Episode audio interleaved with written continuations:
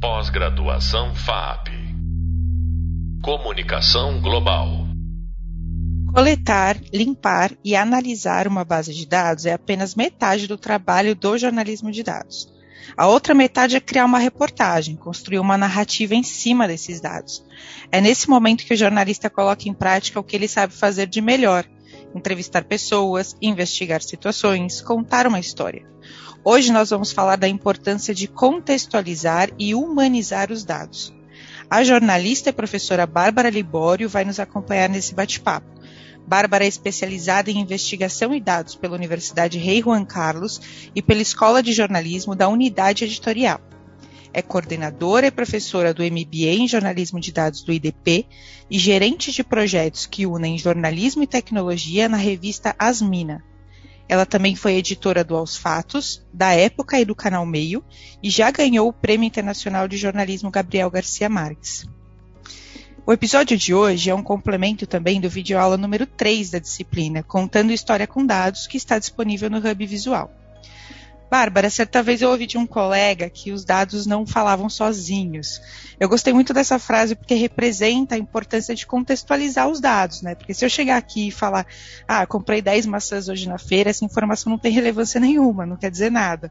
Mas se eu for dar um contexto maior, dizer que pela primeira vez na vida, talvez eu comprei 10 maçãs na feira, gastando o mesmo que eu gastaria comprando 3 maçãs, aí essa informação já se torna mais relevante. Você pode pensar, opa, é um fato histórico, talvez o preço da maçã esteja abaixo do normal. Você concorda com esse posicionamento de que os dados não falam sozinhos, que é preciso contextualizar os dados e os números nas reportagens? Oi, Beatriz. Primeiro, super obrigada, é um prazer aqui falar com você e eu super concordo. É, eu acho que quando a gente fala assim de dados, né, é, a gente está falando de uma fonte de informação que, como qualquer outra, necessita muito de um contexto. Acho que você foi assim brilhante no seu exemplo. Porque assim como uma fala, né, sem contexto, ela fica vazia, um dado sem contexto, ele também fica vazio. E aí, quando ele fica vazio, a gente corre o risco, inclusive, dele ser descontextualizado, né, na verdade. Então, dele passar uma impressão, passar uma informação, passar uma sensação que não é a, a correta, né? É, eu acho que é isso que separa, principalmente aí quando a gente está falando, né, de informação e de desinformação. Então, é, eu acho que é super importante que um jornalista de dados ele aprenda técnicas, né, de coleta de dados, de análise, de limpeza, porque os dados realmente eles dizem muita coisa, mas se eles não forem contextualizados, né, se a gente não for atrás é, de quem criou esses dados, do porquê esses dados foram coletados, de como eles foram coletados e o que, que eles de fato representam no universo, e aí de qual universo a gente está falando, porque a gente pode estar tá falando de vários universos, na verdade eles ficam, inclusive, bem rasos, né, bem pouco profundos, assim. Você tocou num ponto bem interessante, que é, às vezes, ao invés de informar por uma falta de contexto desses dados, a gente acaba desinformando, é, cometendo um deslize, né, principalmente para o jornalismo. E algo que eu vejo que acontece muito é tratar número absoluto ou relativo. Então tem aquele grande exemplo, da, a gente pode falar de uma, um caso de uma cidade que a gente pode ter registrado ali 10 mil casos de roubo. Se a gente olhar só 10 mil, um número total, talvez essa cidade seja a cidade com maior incidência de roubo. Mas se a gente for considerar a taxa de população, talvez isso mude. Então é aí que entra o contexto, né? E aí, dentro do jornalismo de dados, a gente precisa levar em consideração esses aspectos na hora de fazer análise, porque isso distorce a manchete, distorce o lead, distorce a matéria completamente. Então, como que você lida no dia a dia com esse tipo de análise? Quais cuidados você toma para que os dados não sejam distorcidos ou não acabem desinformando a sua audiência? A gente teve um exemplo também, né, bem claro disso, é, inclusive falando da pandemia, né? Então, falando, por exemplo, dos números de vacinação, né? Então, quando a gente pegava ali os números absolutos do Brasil de pessoas vacinadas, parecia que a vacinação ali no começo estava super ótima, né? Que estava todo mundo se vacinando, que o Brasil era realmente é um dos, do, um dos países que mais vacinava, né? E quando a gente ia, de fato, né, na verdade, olhar os números proporcionais, a gente sabe que o Brasil é um país muito grande. O Brasil é um país que tem uma população é, muito numerosa. Então, se a gente olhar os números absolutos, a gente realmente vai achar que tem muita gente se vacinando no Brasil. Quando a gente vai olhar, né, para de fato a porcentagem né, de pessoas que estavam se vacinando em relação ao total de pessoas que poderiam ser vacinadas no Brasil, a realidade era diferente. Então, eu acho que olhar o universo desse dado é sempre muito importante, né? E aí a gente é, tá falando de universos que podem ser distintos, né? A gente fala, por exemplo, é algo que acontece muito, como você falou, no caso de segurança pública, é, pode ocorrer também nos casos de saúde, mas é sempre importante, então, quando a gente vai contextualizar esse dado, realmente olhar para em qual universo ele está contextualizado, porque ele pode ser completamente tirado de contexto se a gente mudar esse universo, né? Então, a gente está falando de inflação, por exemplo, é, a gente vê muito isso acontecendo, inclusive, quando a gente vai fazer checagem né, de fatos, inclusive em falas de autoridades públicas, né?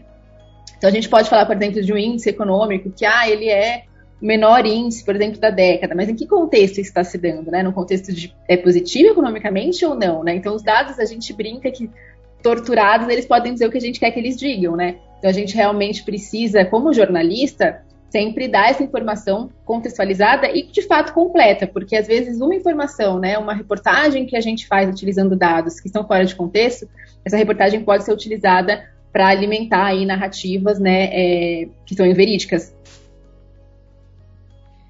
Outra questão de contexto também, você mencionou aqui a pandemia de Covid. Durante a pandemia, é óbvio que os dados eles eram apresentados, dados de contágio, dados de mortes, eles eram apresentados todos os dias na imprensa. E alguns familiares de vítimas começaram a ficar um pouco desconfortáveis, até é, adotando slogans de que aquela pessoa que eles haviam perdido não era só um número, porque às vezes parecia, né, só um, um gráfico, mais um número, um número que a gente via diariamente, constantemente. Isso acaba sendo uma crítica também à forma como a gente comunica dados e estatísticas, né? Porque falta um pouco de humanização desses números, desses dados. Como que você trabalha nas minas, nos cursos que você dá, essa questão de humanização de reportagens guiadas por dados? É, de fato, eu acho que quando a gente fala né, de um contexto de pandemia, por exemplo, em que a gente era apresentada né, a, a, a, esses dados né, de contágio, de mortes diariamente, né, todos os dias, por um longo, né, um, um longo período assim, de tempo, é, a gente realmente acaba vendo esses números de alguma maneira começando a ser naturalizados, né? E num cenário, enfim, de tanta perda, é, é, é, algo que a gente entende que não pode acontecer. E eu acho que isso foi importante para o jornalismo de dados em geral, de fato, começar a repensar esse desafio, porque é um desafio, né? Então, a gente sabe que a, o contexto de pandemia também foi um, um, um, cenário que levou muito à importância do jornalismo de dados, onde a gente conseguiu mostrar como os dados eles são importantes, né? Para informar a população, para basear políticas públicas, para tudo isso mas a gente viu que existia de fato um desafio que é humanizar esse dado. E eu sou assim do time de que, realmente acredita que os dados, muito diferente do que as pessoas dizem, né? Ah, porque dados são muito frios, eles são muito distantes, eles são só um número. Eu realmente acho que a gente pode usar os dados para fazer esse caminho inverso, né? Que é o de humanizar, que é o de gerar empatia. Eu acho que alguns veículos, por exemplo, conseguiram fazer isso muito bem na pandemia, é, quando começaram a, a, mostrar que, na verdade, né, é, a gente não está falando só de um, de um cenário, né, de um número geral ali, mas a gente conseguiu, com alguns trabalhos jornalísticos, mostrar como é que é a vida daquela pessoa, como é que os dados daquela pessoa, né, como é que é a rotina daquela pessoa, como é que, onde é que ela estava dentro daquele dado geral, né? Então a gente teve alguns casos assim muito legais, como por exemplo a ferramenta no Epicentro, né, da agência Lupa, que é onde a pessoa conseguia mostrar ali, né, conseguia colocar o endereço dela e ver como como ficariam os arredores da residência dela, né? Se todas as pessoas que morreram por Covid tivessem morrido ali, naquela região.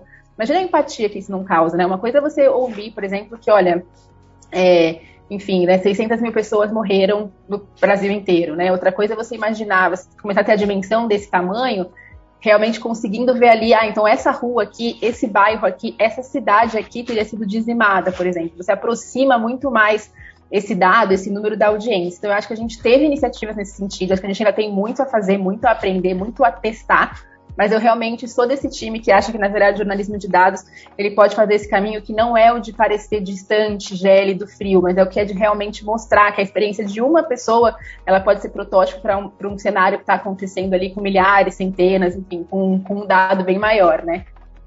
Sim, o exemplo do epicentro foi incrível, porque é um projeto incrível e acho que ele humanizou tanto a pandemia quanto a, a audiência, né? Porque ele, ele conseguiu atingir as duas pontas, trazendo para uma realidade ali nossa, do dia a dia. Então, gente, qual que é a dimensão disso tudo que estamos vivendo? Então, de fato, é, no, no, fim das contas, é o que o jornalismo deveria fazer, né? Ou deveria, um pilar que o jornalismo deveria seguir todos os dias, que é trazer os assuntos mais duros, mais difíceis de serem compreendidos para o nosso cotidiano, de uma maneira mais fácil de ser digerido e que possa trazer uma, uma dimensão mais próximo daquilo que a gente vive também. É, pensando no fluxo de um projeto de jornalismo de dados, Bah, é, que eu sei que você lida muito com metodologias, com gestão de projeto. Então, a gente sabe que a primeira etapa é coletar os dados, limpar, analisar. A partir do momento que essa base de dados ela está pronta e você começa a de fato construir a sua reportagem, quais técnicas você costuma aplicar no seu dia a dia? É, que tipo de abordagem não pode faltar no seu projeto de jornalismo de dados? Então, entrevistas, uma rechecagem. Quais são as técnicas que você se prende mais na construção da, da reportagem em si, dessa narrativa? Eu acho que tem uma coisa muito importante que é você de fato checar se você entendeu o que você acha que você entendeu. Eu acho muito importante para isso você conhecer os seus dados. Então, mesmo que você tenha feito todo esse processo, né, de limpeza, enfim, de coleta, etc., e você tem ali uma base de dados que parece, enfim, bem, bem redonda, eu gosto muito, por exemplo, de, de fato entender o que está por trás daquela base, né? Então, ali um pouquinho do que eu falei, por exemplo, de como esses dados foram coletados, de quem coletou esses dados, por que eles foram coletados, será que existia alguma intenção, né? É, se eu vejo algum erro ou algo assim, ou algo que parece um dado faltante, por que, que esse dado está faltante? A gente brinca, né? Não é porque um dado, por exemplo, não é porque uma célula está vazia, né? Uma célula numérica está vazia que ela representa um zero, né? Como muita gente costuma pensar, mas de fato entender como é que aquela base foi construída. Então eu gosto de brincar que essa eu acho que é a primeira entrevista mais importante, é você conversar com quem construiu aquela base de dados, se possível, para você realmente entender se tudo que você está vendo, se tudo que você está analisando, se realmente faz sentido, né? E depois que você fez essa análise, então chegou às suas primeiras conclusões, né? Então, por exemplo, no caso de segurança pública, realmente achei ali qual é o bairro que está tendo mais ocorrências de furtos, etc., realmente ver se aquilo é, tem amparo mesmo assim na realidade, né? Então, conversar, fazer entrevistas de fato com quem está envolvido nesse processo, né? É, com o delegado, com o chefe de segurança pública, com o policial, né? Com os moradores daquele bairro, obviamente, para entender se de repente, então, a sensação de segurança ou insegurança deles mudou. É, porque os dados, eles, eles vão ser sempre o começo de uma história, eu acho, né? Eles são o insight, eles são o que, vão alertar, o que vai alertar a gente. Ah, a gente descobriu uma história aqui. Mas tem várias histórias que nascem dessa, né? E eu acho que é muito importante a gente é, conseguir humanizá-las mesmo. Então, de fato, entrevistas eu acho super importante, é, até como estratégia mesmo de gerar empatia, né? É, de conseguir criar uma conexão é, com isso, eu acho bem importante. É, essa, essa, inclusive, essa estratégia de sempre tentar colocar na reportagem esse dado ali que é meio pessoal, né? Mas como é que essa pessoa pode se ver representada naquele número que parece muito grande, muito distante, mas como é que de fato ela se insere naquilo, a experiência dela, o dia a dia dela se insere naquilo. Com certeza, a checagem, rechecagem, eu acho que são assim, eu acho que é uma coisa extremamente importante, essencial. E eu digo isso assim para, é, óbvio, né? Para a qualidade da informação que a gente está publicando, mas eu brinco que eu digo isso, inclusive, para a sanidade do jornalista, viu? Porque às vezes a gente trabalha tanto tempo numa base de dados é, a gente começa a desconfiar se a gente fez aquilo mesmo. Não, mas será que eu fiz essa análise? Será que eu realmente apaguei aqueles dados? Será que eu desocultei aquela coluna? Então, eu sempre brinco que é importante você ter ali documentado todos os processos que você fez naquela base de dados, porque uma certa noite você vai acordar de madrugada, às vezes pensando, será que eu realmente fiz aquilo? É, então é sempre importante ter isso documentado, até para que essa pessoa que vai checar os seus processos também possa checá-los, né, de uma maneira ali justa, legal. E porque aí, de fato, você tem certeza que aqueles processos foram bem seguidos, que a, a, a informação ali que você chegou, né, no final, que você está publicando, ela é realmente correta, né? Então, acho que esses processos, assim, é, são super importantes, né? É, acho que, no geral, assim, é isso. Então, para quem está ouvindo a gente, a dica que fica é a checagem, ela dura o processo inteiro do, do projeto de jornalismo de dados. Quando você coleta, quando você limpa, analisa, está produzindo a reportagem, está conversando com fontes, entrevistando pessoas, até o momento da publicação, certo? Exatamente, acho isso muito importante, inclusive, que você falou, porque às vezes a gente acha que a checagem ela só vai acontecer lá no final e ela só vai acontecer assim com a última soma dos números que você fez, né? Quando na verdade, quando a gente está falando de jornalismo de dados, a checagem não é só do resultado final ali, não é só do seu lead, a checagem é dos seus processos. Porque se você errou, por exemplo, né, se você deixou passar, por exemplo, uma coluna, uma linha, se você excluiu algo que você não deveria ter excluído, tudo isso muda o seu resultado final, provavelmente, né? Então, quando a gente está falando de checagem, jornalismo de dados, a gente não está checando só uma aspa, a gente não está checando só um número, a gente está checando todo o processo que aquele jornalista fez desde o começo. Então, será que ele coletou os dados corretamente mesmo? Será que ele fez todos os processos? Será que ele pegou todas as colunas? Será que ele pegou todas as linhas? Será que ele limpou isso é, de fato como ele deveria ter limpado? Será que faltou alguma coisa? Será que. É, tem coisas muito básicas, né, gente? Então, às vezes, por exemplo, tem duas cidades que na verdade elas são a mesma cidade, mas uma está com acento, uma está sem acento, né, a grafia, e aí elas foram contadas como duas cidades, quando na verdade elas são uma só, né? Então esses números, por exemplo, de ocorrências naquela cidade, por exemplo, eles deveriam ter sido somados, né? Você tem lá São Paulo sem acento e São Paulo com acento, né? Eles deveriam ter sido somados, na verdade eles estão contando como se fossem duas cidades diferentes. Então existe uma série de checagem que a gente precisa fazer que não é só de resultado final, não é só numérico, não é só de conta, é realmente de processo. Isso é bem importante. Bárbara, quando você sabe que a sua reportagem está pronta para ser publicada, como você identifica esse momento? Bom, eu acho que o primeiro passo é realmente quando eu entendo que esses dados eles já foram ali realmente escrutinados, né? Então eles já foram checados, eles já foram perguntados, muitas vezes, é, repetidas vezes, acho que as mesmas perguntas, inclusive, né? Então eu realmente estou muito, eu preciso estar muito segura em relação àqueles dados, né? Eu preciso estar 100%, não é nem muito, eu preciso estar 100% segura de que aqueles dados estão corretos e depois eu preciso estar 100% segura de que aquilo realmente não é só um número, né? De que aquela história realmente está humanizada, de que eu é, ouvi pessoas importantes, né? De que eu ouvi fontes que eles que corroboraram ou que refutaram aqueles dados, mas enfim, que agregaram né, informações importantes para aquela para aquela reportagem, é, quando eu entendo que todos os dados estão contextualizados e eu entendo que todo o, o trabalho ele está em conjunto, né? Porque eu acho importante também a gente pensar aqui no jornalismo de dados, a gente tem uma série de elementos na reportagem, geralmente, né? Então a gente tem os números, a gente tem ali as, os textos em diferentes formatos, geralmente a gente vai ter as visualizações, né? Então os gráficos, às vezes você tem uma visualização interativa, é, você tem filtros para essas visualizações. Então, tem uma série de pequenas coisas que a gente precisa testar. E o que eu acho importante é olhar para essa reportagem e entender que aquele conjunto funciona, que aquelas coisas estão conversando entre si. Então, que o meu gráfico não está confundindo ninguém, né? É, que não está desinformando alguém, né? Porque também tem a checagem do gráfico, né? São, pequenos, são, são vários pequenos processos, assim, são vários pequenos itens que a gente precisa checar e rechecar. Então, quando eu entendo que está tudo ali de fato, né, é, correto, e que as coisas estão conversando, né, e que aquele conjunto de fato funciona, aí eu entendo que aquela reportagem pode ser publicada, que ela está pronta. Muito obrigada, Bárbara. Acho que a gente pode resumir então esse bate-papo com três pilares principais aqui. Primeiro deles é checar todo, toda a sua reportagem, todo o processo de jornalismo de dados sempre, é contextualizar devidamente esses dados e humanizar na hora de contar essa história, que assim você é, consegue aproximar o seu tema da sua audiência e dos seus próprios, das próprias pessoas envolvidas naquele assunto, né, os afetados entre aspas é, naquele assunto. Se você concorda? Exatamente, eu acho que são três pilares, né? E são principalmente três processos que são assim essenciais quando a gente está falando de jornalismo de dados. Bacana, fica a dica então para quem está ouvindo a gente. Obrigada mais uma vez, Bárbara, adorei conversar com você.